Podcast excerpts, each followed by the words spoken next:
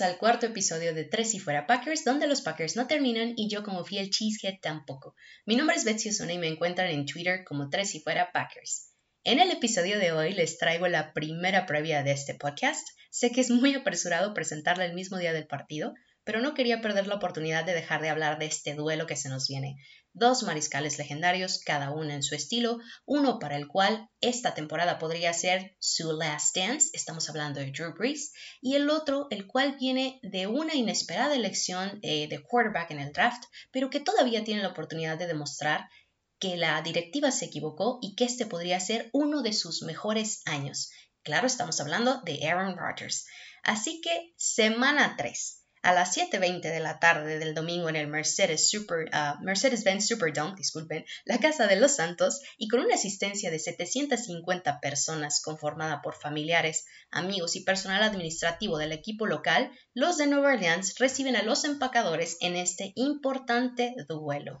Dos grandes mariscales, dos equipos con mucha historia y unas historias de las que les hablaré que son de conocimiento general, pero que pueden eh, ser de su interés. Ya sabemos que Green Bay viene de ganar los dos primeros encuentros y los Saints están uno a uno. Vienen de una dura derrota del Monday Night Football pasado ante los Raiders. Perdieron con un marcador de 34 a 24. Así que antes de entrar al tema de la previa, les comparto primero unas noticias acerca del roster y del injury report de ambos equipos. Respecto al roster, los de Green Bay han firmado al tight end John Lovett, al receptor abierto Dario Shepard de la escuadra de prácticas y contarán con el liniero defensivo Billy Wynn en el roster también para el juego, esto anunciado por el director Brian Gutekunst. Los jugadores que están en duda son Devante Adams, Josiah DeWara y Randy Ramsey. Jugadores que están como cuestionables, Kenny Clark y Elton Jenkins. Los que tuvieron participación el viernes fueron Montrevious Adams, uh, Adair Alexander, Corey Linsley, Billy Turner, J.K. Scott y Mercedes Lewis. Mientras que los jugadores de los Santos que no participarán, el receptor Michael Thomas, el apoyador Chase Hansen, jugadores que están como cuestionables son los defensive ends uh, Marcus Davenport y Trey Hendrickson, el corredor Ty Montgomery y el tackle defensivo David Onyemata. Así que ya compartida esta información, entremos entonces a la previa. El equipo de Nueva Orleans viene de un viaje con mal sabor de boca después de haber perdido en Las Vegas y para este partido no contarán con uno de sus mejores elementos, el receptor Michael Thomas por su lesión en el tobillo. Su mariscal ya tiene 41 años y es obvio que la edad es un factor que pesa, pero no nos dejemos engañar. Vaya, le hemos visto remontar partidos de una forma fabulosa y ya lo dijo el mismo entrenador el coach uh, Matt LaFleur, que al igual que yo, no compra la idea de que ya esté en un declive inminente y comentaba, no puedes nunca bajar la guardia porque tan pronto como lo haces, él va a salir y te va a anotar 45 puntos.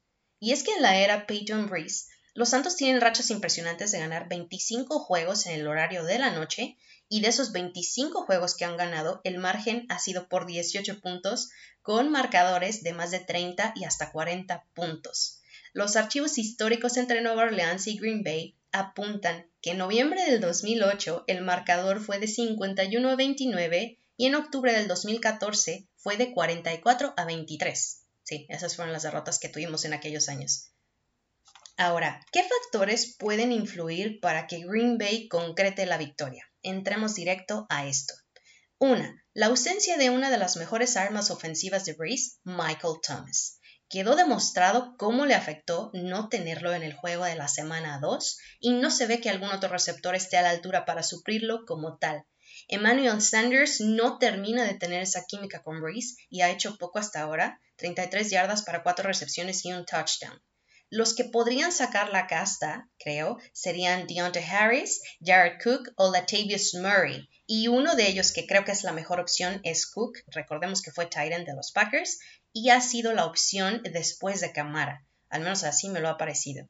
Aunque Murray, quien también ha tenido 18 acarreos para 62 yardas, puede aliviar la presión sobre Breeze. Veremos. Otro factor. La línea ofensiva además fue puesta en jaque por la defensiva de los Raiders. No le daban a Breeze la protección que necesitaba y soltaba por ahí uno que otro bolillazo. Otro más, la ofensiva de Green Bay se ha mostrado sobradamente bien. Ok, del lado de Green Bay quiero mencionar el excelente trabajo que ha hecho la línea. Han brindado protección suficiente para que Rodgers tenga el tiempo de colocarse y no llegan a lastimarlo. Esto es sumamente importante, preservar la salud del quarterback. Otra cosa, otro factor, bueno, la cantidad de penalties que los Santos han cometido llevan 16 penalties, 12 de los cuales han sido cometidos por la defensiva. Green Bay en este aspecto tiene 14 penalties y no ha tenido tanta ayuda extra de los penalties que cometieron los vikingos o los leones. Pero si estos penalties los comete la defensiva de Santos, es un punto del que los Packers se benefician, porque les regalan yardas y les simplifican el juego. Y hablando de su defensiva, específicamente de los defensive backs, los trajeron en jaque la semana pasada, vienen de jugar un Monday Night Football y quieran o no jugar en la misma semana puede cobrarles factura. Suerte a Marcus Williams y compañía. Y hablando de factores que pueden obviamente darle la victoria a Green Bay, les voy a dar un dato cultural. Brace es un mariscal muy prolífico. Con el partido del domingo llega con 550 pases de touchdowns y está a 122 yardas de tener 78.000 yardas para su carrera. Dicho esto, reafirmo mi respeto hacia él. Sin embargo, este año se le ha visto mermado. Ha completado el 64.7% de sus pases, promediando 4.87 yardas por intento. Esto es lo más bajo de la liga. Pero ojo, en siete juegos que ha tenido en contra de Green Bay, Breeze tiene el mejor passer rating con 110.4 y les ha colgado 300 yardas para pase. Aunque Néstor Rogers tiene una ventaja muy inflada, y es que su brazo se ha visto mucho mejor que el de Breeze y es capaz de conectar pases profundos. Si no es con la carrera, es por la vía aérea que pueden hacerle daño a los Santos. Ahora, ¿qué factores alejan la victoria de Green Bay? Uno muy importante, la ausencia de otra arma ofensiva, Davante Adams. Aunque el partido de la semana pasada demostró que hay otros jugadores que pueden hacer daño en líneas enemigas, lo que hemos visto hasta ahora es que no es el único que puede producir. Ya sabemos que Jones viene de una tremenda semana, pero parece obvio que jugadores como Generous Jenkins o Demary Davis o la defensiva de Saints en general estará sobre él entonces eso deja otras opciones a las que Rogers ha recurrido y puede volver a hacerlo. Marcus Valdez Scantling, Lazard, Tonyan, etc. Y creo que lo va a seguir haciendo. Inclusive puede ser que también A.J. Dillon participe en algunos snaps para sumar unas yarditas. Si es que esto pasa, lo hace muy tarde. Y si es que lo deciden, o al menos ya quiero que esas piernas aplanen defensivos en algún momento. Regresando un poquito al tema de los tight ends, es una posición que no logra concretarse en el equipo de Green Bay. Y en otro episodio les estaré hablando de ellos porque creo, creo que son el eslabón débil de esta ofensiva. Quizá algunos quieran apalearme por lo que voy a decir, pero creo que la defensiva de los Santos es mejor que la de Green Bay, o al menos a eso nos tenían acostumbrados. Se les vio mal en la carrera eh, en el juego con los Raiders, es verdad, sin embargo, la defensiva de Green Bay sabemos que ha tenido unos comienzos cuestionables. Sí es verdad que como pass rushers han tenido un buen desempeño, han hecho 6 sacks y eso está extremadamente bien. Sin embargo, sabemos lo mal que se han visto contra la carrera, que es donde los han puesto de cabeza, y un hombre que puede complicarles las cosas es Alvin Kamara, que ha tenido 146 yardas por aire con una anotación y 95 yardas por tierra para tres anotaciones. Sabemos lo bien que puede correr y quien tenga la asignación de cubrirlo no debe descuidarlo un solo segundo porque es quien puede hacer una diferencia en el partido. Si Breeze vuelve a conectar bien con Camara como lo hizo en el juego pasado, la defensiva de Green Bay estará menos tiempo en el emparrillado, poniéndolos en aprietos. Jugadores como Zadarius Smith, uh, Gary, Kirksey y Alexander se han visto en general bien, pero creo que también tienen otros jugadores jóvenes como King que desde mi punto de vista han tenido una participación decente. Dicho lo anterior, los Santos podrían ganar. Bueno, pues nada es imposible. Y sí podrían ganar. ¿Cómo lo harían? Si demuestran disciplina y no permiten castigos, si pueden cubrir a Jones y a los receptores, quizás su defensiva pueda aguantar lo suficiente para que su ofensiva haga unos buenos drives, pero para que esto suceda, Breeze tiene que lograr un mejor entendimiento con sus receptores.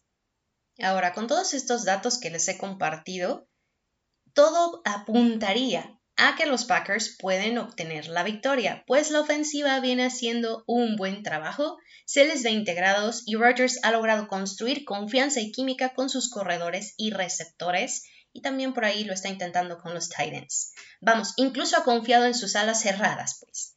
Breeze no tiene la misma suerte por ahora, para que consigan la victoria, la defensiva, insisto, va a tener que demostrar que está a la altura y limitar la carrera lo más que pueda para obligar al mariscal a recurrir al juego aéreo, que es donde tienen oportunidades de interceptarlo, capturarlo y volverse una pesadilla si así lo quieren.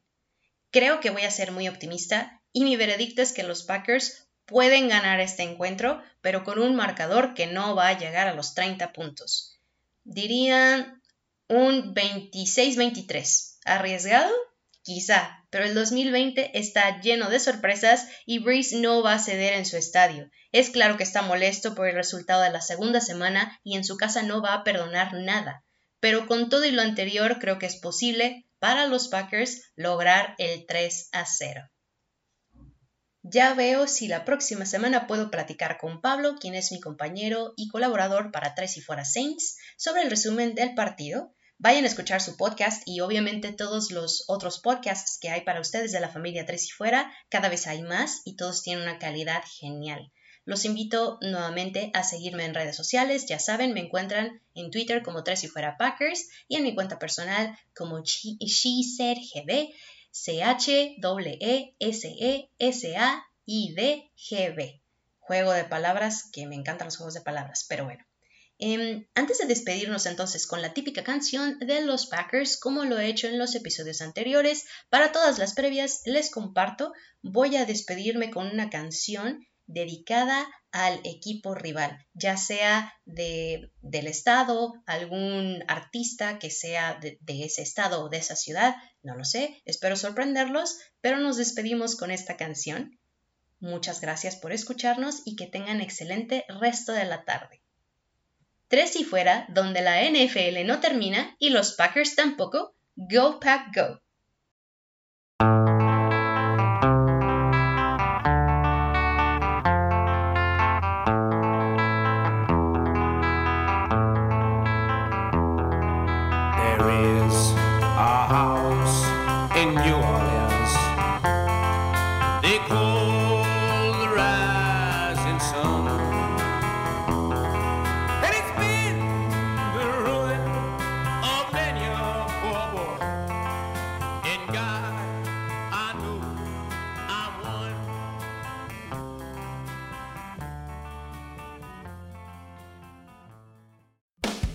Hola, soy Rudy Jacinto, creador de Tres y Fuera. Si te gustó el programa de hoy, suscríbete a este y otros podcasts de la familia Tres y Fuera. Tres y Fuera NFL, Tres y Fuera Fútbol, Tres y Fuera de tu equipo favorito y claro, el canal de Tres y Fuera YouTube con videos todos los días. Porque si tu equipo existe, Tres y Fuera lo cubre.